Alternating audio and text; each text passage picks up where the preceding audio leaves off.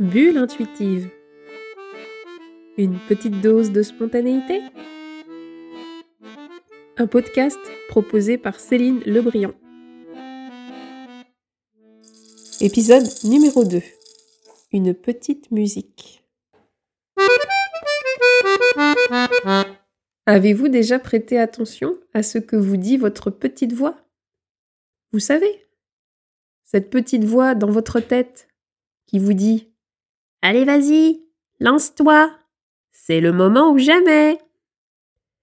Va lui parler. Ou au contraire, attention, ce n'est peut-être pas les meilleures conditions. Pour ma part, ma petite voix, elle ne s'exprime pas toujours par des mots. Parfois, elle va plutôt adopter des rythmes, des sons ou des petites mélodies.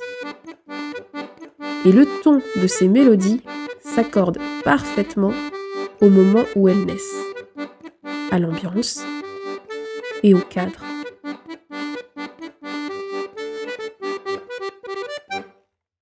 Dans ma vie, la musique est essentielle. Je m'accorde à dire qu'elle relève de l'intuition, puisque c'est de manière spontanée que des mélodies me viennent dans la tête. Grâce à la musique, on peut créer un lien extraordinaire avec les autres. Et même avec des personnes qui n'ont pas, ou plus, le langage verbal. Âgées de seulement quelques mois, mes filles ont tout de suite réagi à la musique ou à une rythmique. Mon grand-père, à la fin de sa vie, ne pouvait plus du tout communiquer avec moi par les mots ou même avec des gestes. Pourtant, dès que je me mettais à jouer de l'accordéon, il pouvait me dire si j'allais trop vite ou s'il y avait une fausse note. Et il avait raison. Durant un voyage en Asie, alors que je ne connaissais absolument pas les langues locales, mon moyen de communication le plus direct était la musique.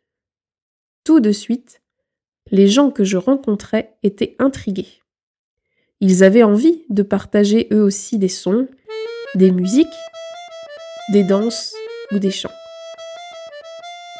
Alors, si vous souhaitez développer votre intuition, je vous conseille très sincèrement de vous tourner vers la musique.